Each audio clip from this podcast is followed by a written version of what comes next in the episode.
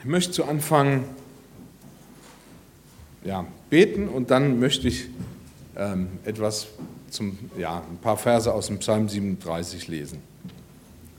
Vater, ich danke dir von ganzem Herzen dafür, dass wir jetzt einfach vor dich treten können. Ja, es ist das größte Geschenk, das du uns gemacht hast, dass du in unser Leben hineingekommen bist. Wir haben das heute ein paar Mal gesungen.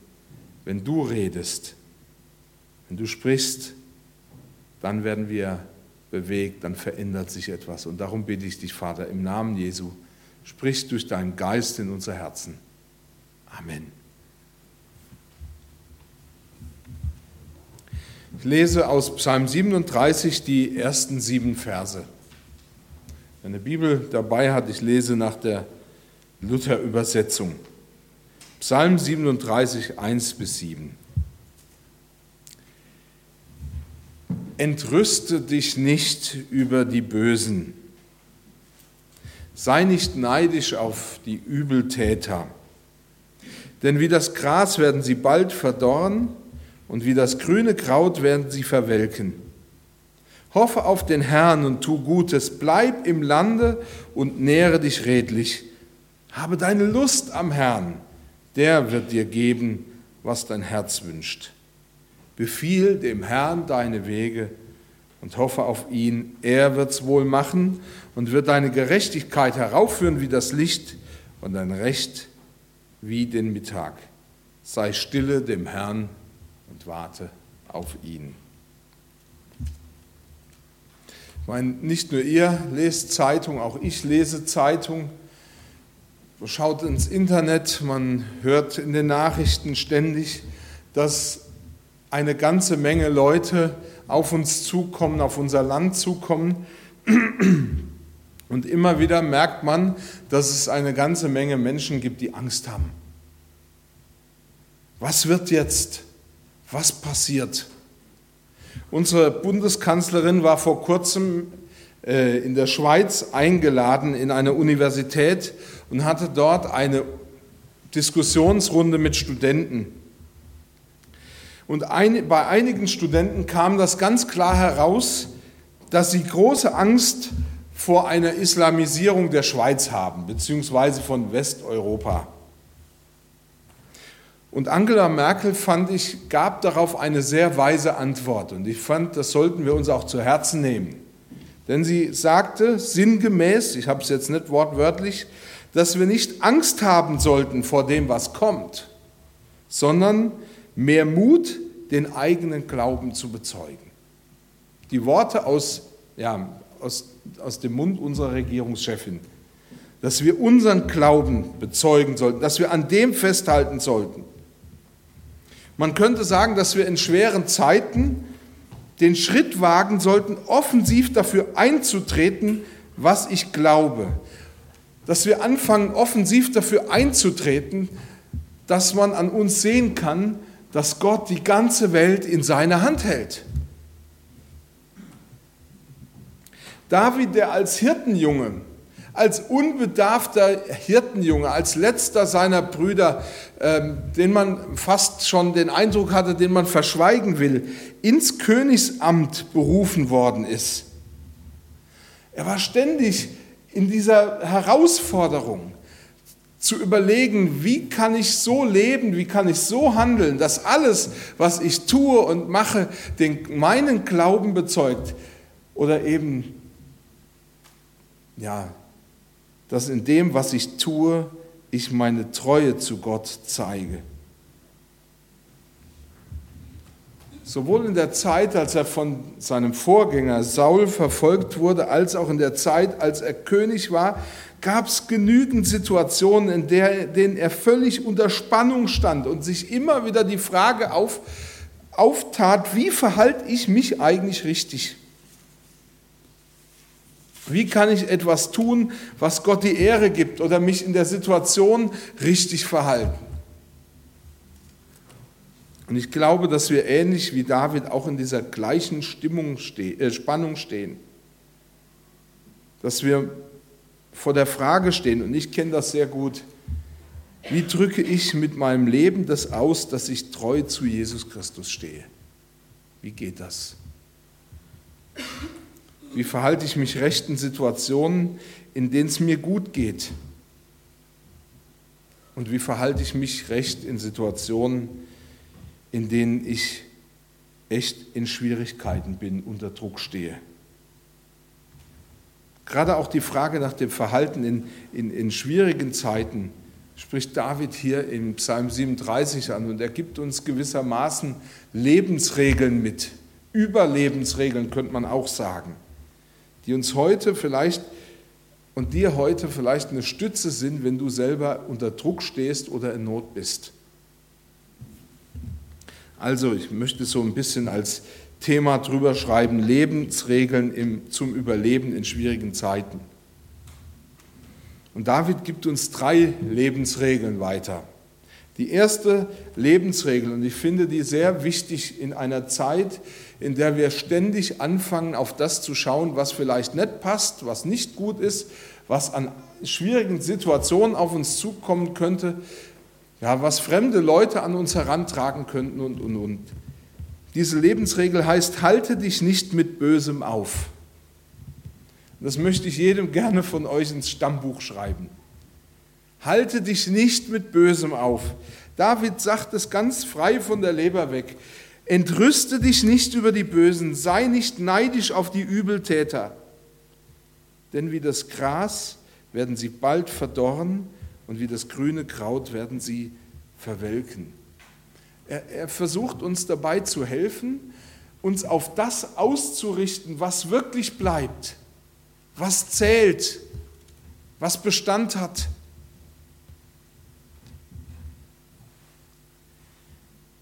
Natürlich wissen wir, dass das, Angst, äh, dass das Thema Angst mittlerweile einen großen, breiten Raum in unserem Leben einnimmt dass, Leben, dass Menschen Existenzängste haben, dass sie Angst haben vor Krankheit, dass sie Angst haben vor fremden Einflüssen, dass man Angst hat, irgendwie das Altgewohnte nicht mehr beibehalten zu können.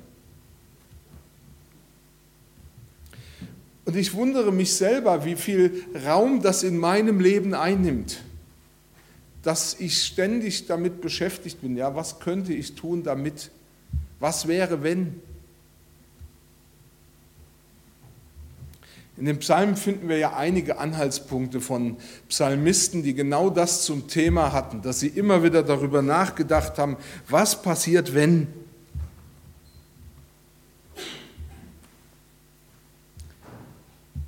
So zum Beispiel der Psalm 73, der sich die Frage von einer anderen, Weise, äh, anderen Perspektive hergestellt hat, warum geht es den Gottlosen so gut?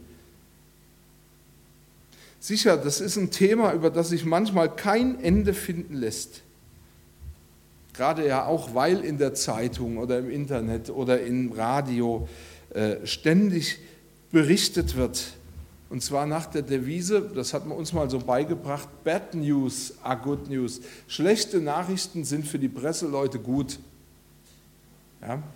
Und wir werden mit denen gefüttert ohne Ende.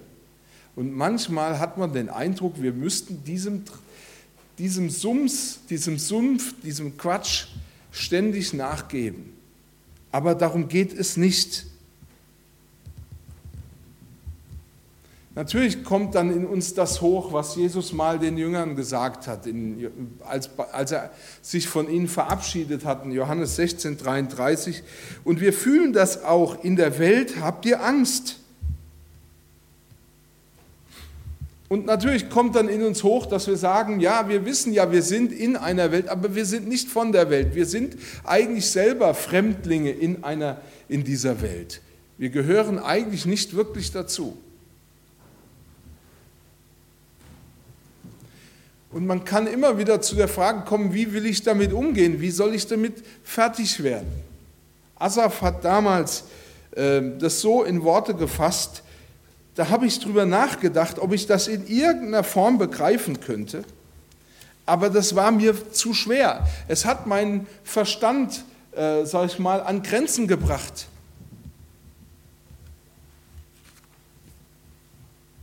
In diesem Psalm 37, von dem ich heute spreche, scheint es fast so, als ob David diesem Asaf, obwohl sie beiden sich nicht unbedingt gekannt haben müssen, eine Antwort geben wollte. Und zwar noch bevor Asaf seinen Psalm geschrieben hat.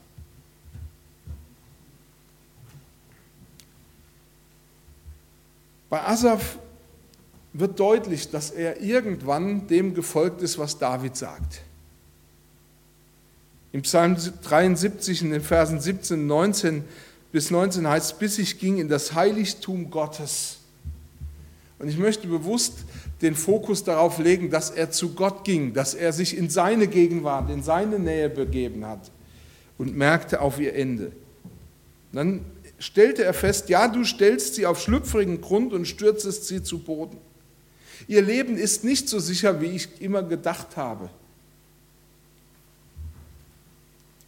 Sie gehen unter und nehmen ein Ende mit Schrecken. Aber David, finde ich, klingt für mich viel, viel plausibler und viel besser an dem Punkt.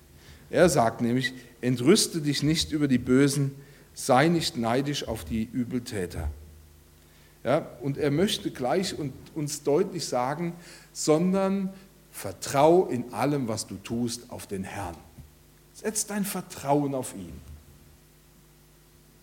Du hast Spannungen wahrscheinlich vor dir und ich weiß nicht, wie viele von euch mit Schrecken an die nächste Woche denken. Ich will jetzt keine Probe machen, wo ich mal die Hand heben lasse, aber es gibt wahrscheinlich eine ganze Reihe von euch, die hier sitzen und sagen, wenn doch nur die nächste Woche schon um wäre. Dann geht es vielleicht wieder ein bisschen klarer. Und wir könnten uns aufhalten an dem, was alles an Schwierigkeiten vor uns liegt.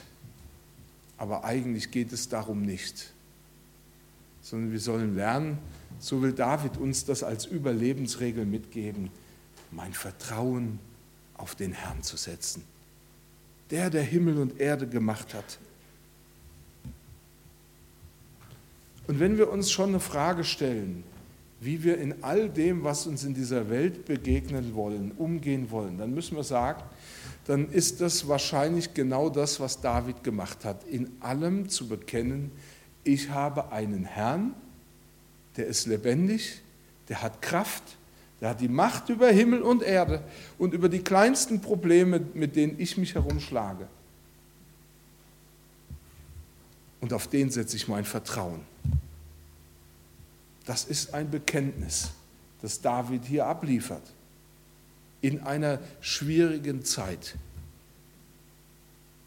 Wenn die Sonne scheint, können wir alle sagen, juhu, super. Aber David macht das gerade, wo ihm möglicherweise das Wasser auch am Hals steht.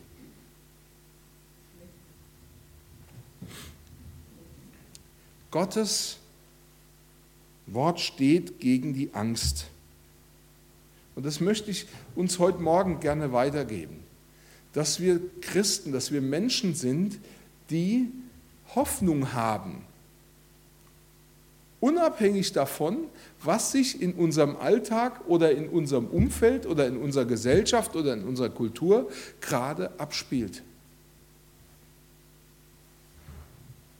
Denn wir haben einen Herrn, der Himmel und Erde gemacht hat. Jesus selber sagt von sich, mir ist gegeben alle Gewalt im Himmel und auf Erden.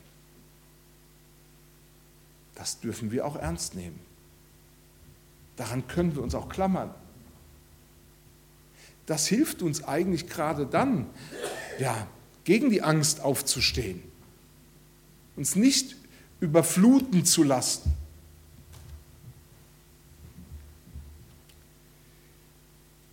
Du musst nicht am Bösen kleben bleiben und nicht alles durch die dunkle Brille sehen,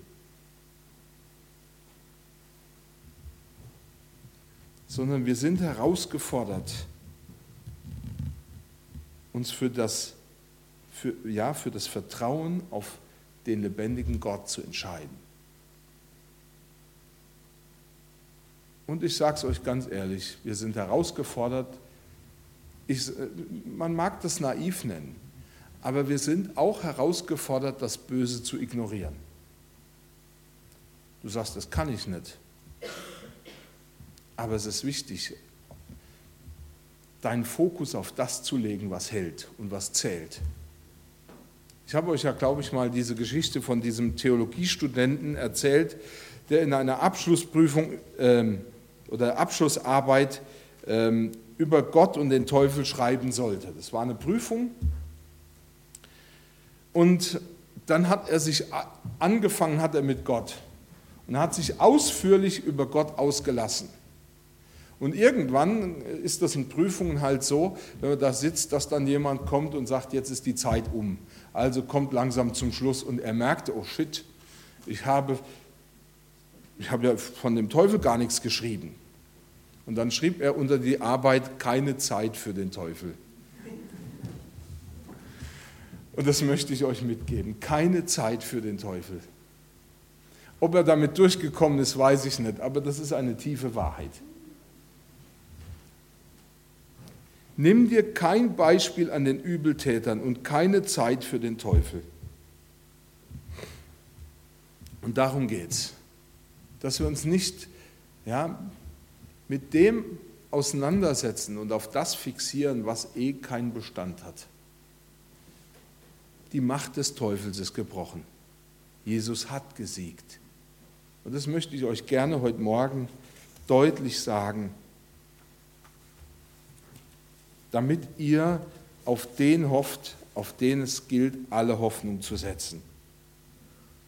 Damit komme ich zum zweiten Punkt. Und das ist ja fast logisch, äh, ergibt sich das aus dem, was ich gesagt habe. Nur, also die zweite Lebensregel, nur die Hoffnung auf den Herrn hat Zukunft. Nur das hat Zukunft. David schrieb damals, hoffe auf den Herrn und tu Gutes. Bleib im Land und nähre dich redlich. Habe deine Lust am Herrn der wird dir geben, was dein Herz wünscht. Befiehl dem Herrn deine Wege und hoffe auf ihn. Er wird's wohl machen. Wie gesagt, entrüste dich nicht über die Bösen, sondern setz dein Vertrauen auf den Herrn. Und das machst du am besten, indem du anfängst,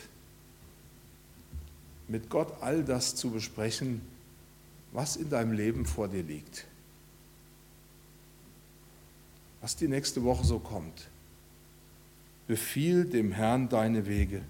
Ich kenne das alte Lied von Paul Gerhardt ja auch. Befiehl du deine Wege. Wie viele Menschen hat es schon getröstet? Aber irgendwie kommt, uns das, kommt mir das so vor, als wenn wir das immer nur in den schwierigsten Zeiten, wenn uns das Wasser bis hier steht, irgendwie auf der Pfanne haben. Lasst es uns doch lernen, auch schon wenn es uns gut geht, dass wir all das, was uns im Herzen ist, vor Gott ausbreiten. Breitet Gott vor, vor Gott dein Leben aus. Lerne mit Jesus alles zu besprechen.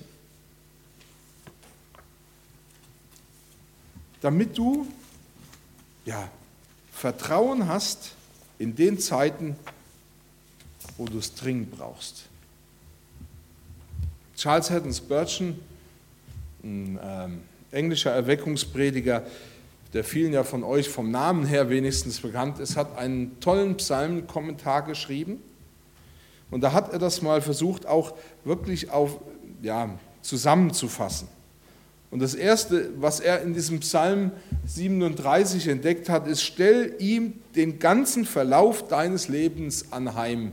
Das heißt, sag ihm, Herr, was in meinem Leben auch passiert ich weiß, du bist verantwortlich dafür. Und das Zweite, was er sagt, lass fahren alle Bangigkeit, das kennen wir auch nicht mehr das Wort. Er sagt, lass fahren alle Angst, alle Anspannung. Das Dritte ist, und das fällt, glaube ich, vielen auch schwer, hängt aber dann auch ein bisschen damit zusammen, dass wir gerne an Dingen festhalten, die uns Not machen. Entsage deinem Eigenwillen. Das hören wir gerne, gell? Entsage deinem eigenen Willen. Überlass alles deinem treuen Gott. Aber wisst ihr, das ist eben das Geheimnis in unserem Leben, wie wir Frieden finden, wie wir Ruhe finden in Zeiten, in denen es schwer ist, wenn ich weiß, da ist jemand bei mir. und der lässt mich nicht im Stich. Ich muss nicht, was weiß ich, im Dunkeln singen und pfeifen, damit ich die Angst übertöne oder äh, vertreibe, sondern ich habe einen, der bei mir ist. Jeden Tag, der jetzt hier ist.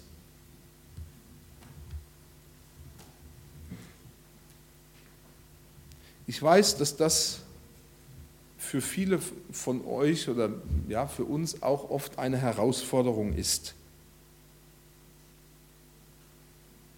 Manch einer denkt, oh, das ist echt eine Überforderung für mich.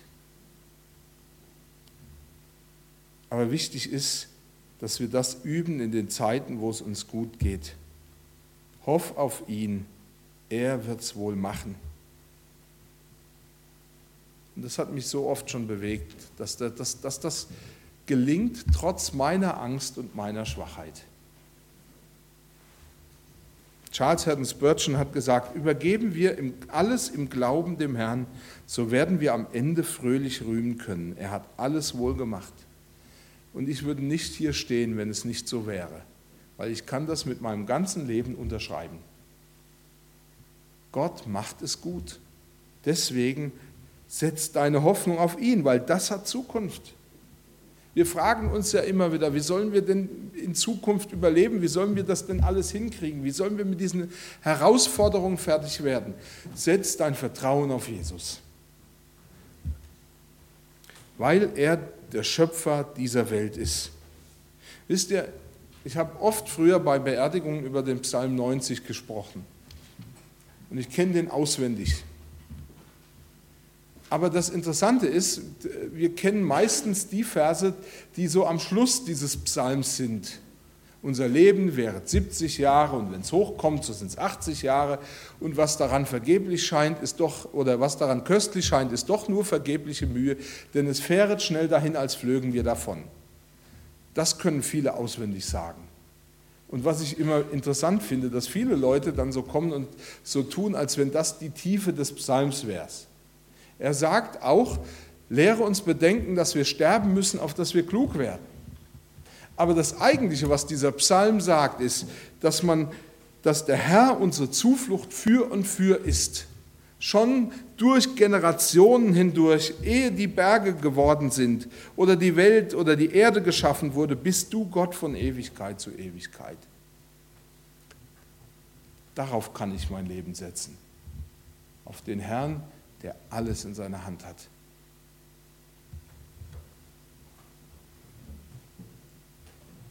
Hoff auf den Herrn.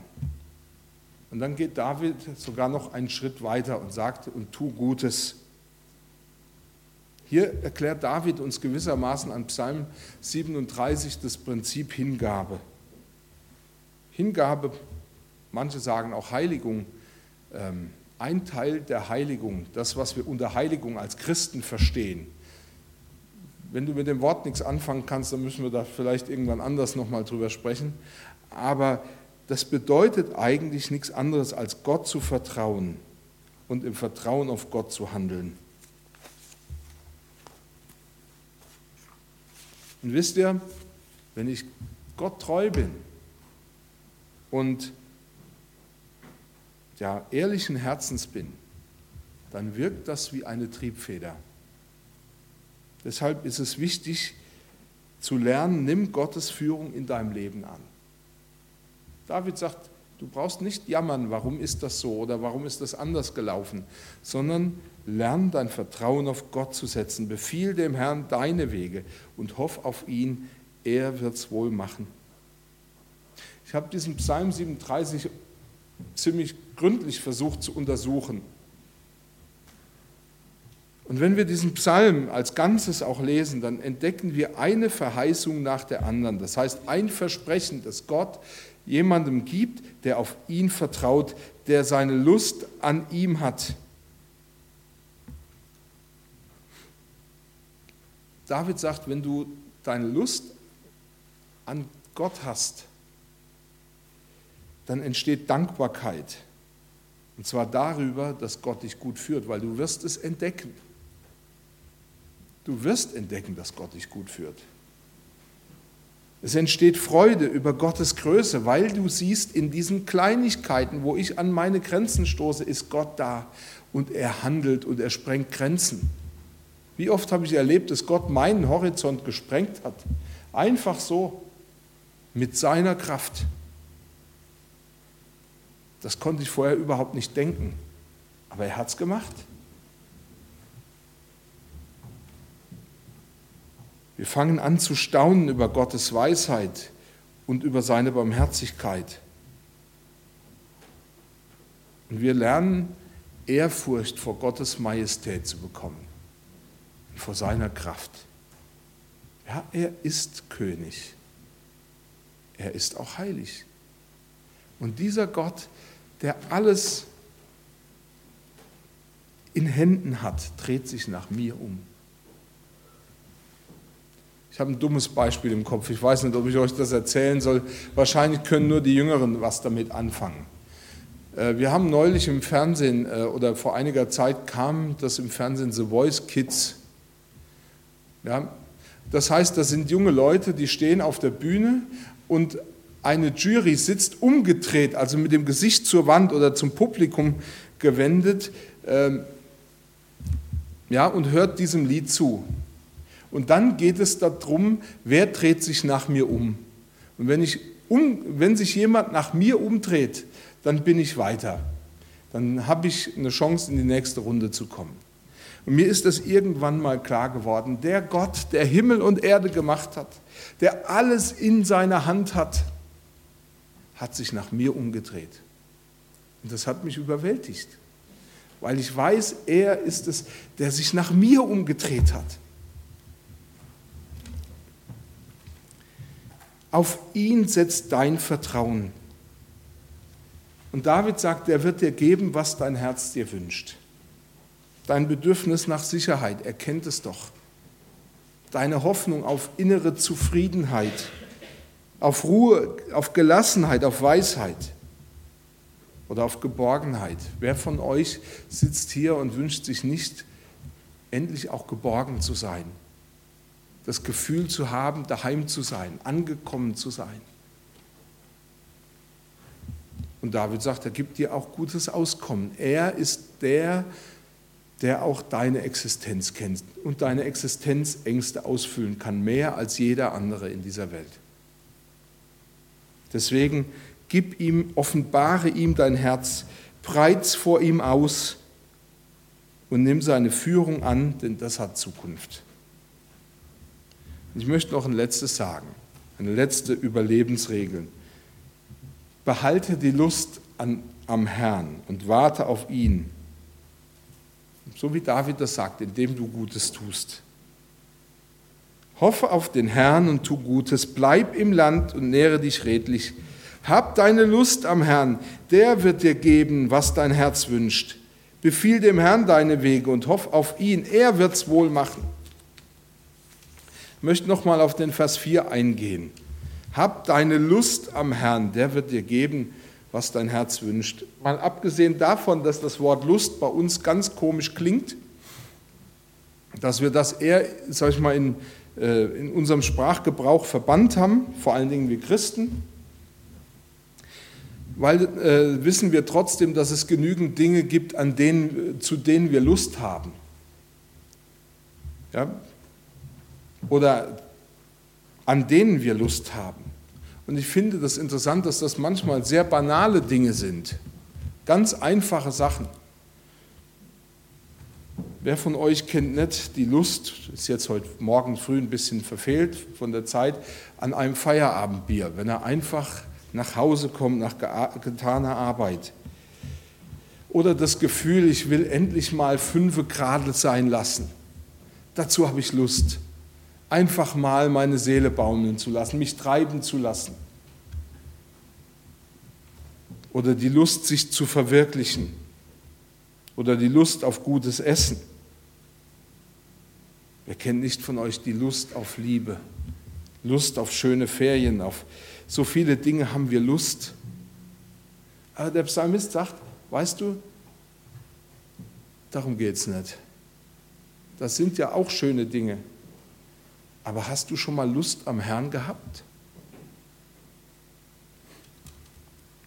Ich möchte es erklären, was in diesem Zusammenhang mit Lust gemeint ist.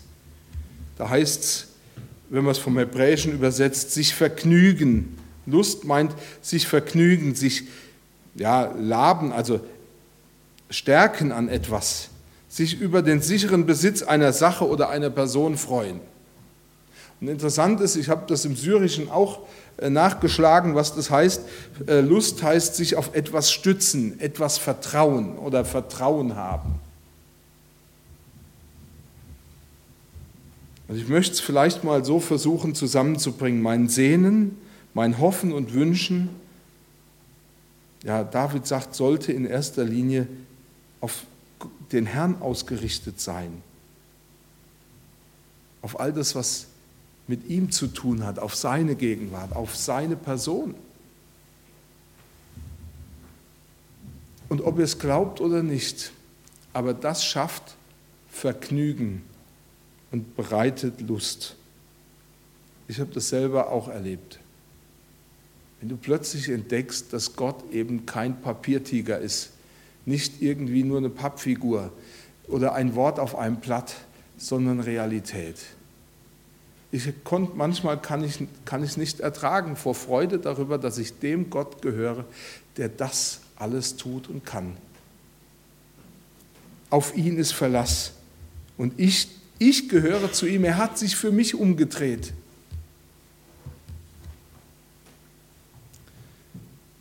Aber was heißt das, Lust zu haben am Herrn so mitten im Alltag? Wir leben ja schließlich nicht auf einer einsamen Insel oder in einem Ghetto oder, oder so. Wir leben mitten in einer Welt mit allen Herausforderungen. Wir müssen arbeiten und ganz ehrlich, es gibt doch hier genug Leute, die auch Lust an ihrem Auto haben oder Lust an ihren Frauen und Kindern. Wir sorgen uns Tag für Tag um Nahrung und die Dinge, die wir brauchen. Wir sorgen uns um Geld. Was ist also Lust haben am Herrn, auch in diesen ganzen Herausforderungen? Das erste ist, dass dir bewusst wird, dass, dein, dass du dein ganzes Leben in Beziehung zu ihm setzt, zum Herrn. Das heißt, ich stelle mir die Frage, wie wirkt sich das, was ich tue und was mir gefällt, auf meine Beziehung zu ihm aus? Beziehungsweise ich stelle mir auch die Frage, von wem kommt das alles? Und dann wird mein Herz dankbar, weil ich weiß, es kommt alles von ihm. David sagt, wenn ich mich in allem auf ihn beziehe, dann kann ich entdecken, oder die Bibel sagt das, dass er mir meine Frau, meine Kinder, mein Auto, die Dinge des täglichen Lebens gegeben hat und erhält. Und deshalb danke ich ihm, weil alles von ihm kommt und alles gut ist. Und ich genieße es. Ja, ich genieße es, dass ich gutes Essen habe. Ich genieße es, dass ich ein schönes Auto fahren darf und, und, und. Und es ist eine Lust zu sehen, wie Gott uns in allen Lebensbezügen lenkt und führt, wie er ein wackeliges Leben, das ohne ihn zusammenbrechen würde, das auf so unsicher, vielen Unsicherheiten beruht, wie er dieses Leben ja, ändert und zu einem sicheren Ziel hinbewegt. Das macht froh. Das macht Lust. David könnte uns eine ganze Menge Dinge sagen. Ich will das jetzt nicht alles vertiefen, aber wichtig ist, dass wir bewusst werden, dass wir auf ihn hoffen und auf ihn warten. Er ist der, der alles tut. Und ich möchte noch etwas sagen, was in diesem Hoffe auf den Herrn steckt. Der Psalmist hält uns an, auf Gott zu hoffen, auf ihn zu warten. Das heißt, er fordert uns heraus, geduldig zu sein und wirklich mal darauf zu warten, bis Gott eine Lösung zeigt. Bei mir ging es oft so, dass ich gesagt habe, ja, ich, ich bete, ich sage Gott, was mich beschwert oder was mich beschäftigt, warte so innerlich gezählt, äh, also innerlich zähle ich bis zehn und sage, okay, dann mache ich jetzt das. Also das hat mit Warten auf den Herrn nichts zu tun. Sondern es ist viel wichtiger, dass wir lernen zu warten, was Gott will. Wir, wir hoffen oft auf schnelle Antworten und Lösungen, aber Gott will, dass wir uns seinem Plan unterordnen und lernen zu warten, dass wir ausdauernd warten. Natürlich leben wir in einer Zeit, in der wir glauben, dass wir schnell handeln müssen, dass wir keine Zeit mehr haben. Aber das entspricht nicht dem, wie Gott denkt und handelt. Manchmal müssen wir im Gebet vor Gott aushalten, dass Gott die Weichen stellt und dem Druck und dem Drängen um uns herum eben nicht nachgeben. Und dass wir so lange warten, bis Gott uns irgendwann das Signal gibt, jetzt geh und jetzt mach diesen Schritt.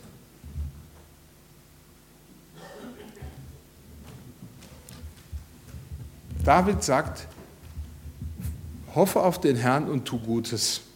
Man könnte es auch so sagen, im Warten auf den Herrn solltest du dir vielleicht, also bis Gott dir einen neuen Auftrag, eine neue Aufgabe gibt, die Zeit mit gutem Tun vertreiben.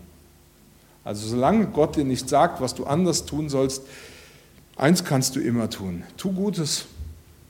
Und ich denke, gerade rollt eine Welle an Bedürftigkeit auf uns zu und wir haben die Chance, auch da mit den Möglichkeiten, die Gott uns gegeben hat, eine Antwort drauf zu geben.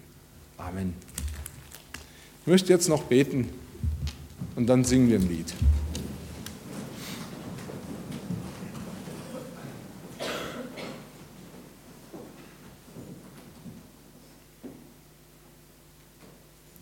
Ich danke dir, Herr Jesus, dass du dich nach mir umgedreht hast und nach vielen, die hier sind.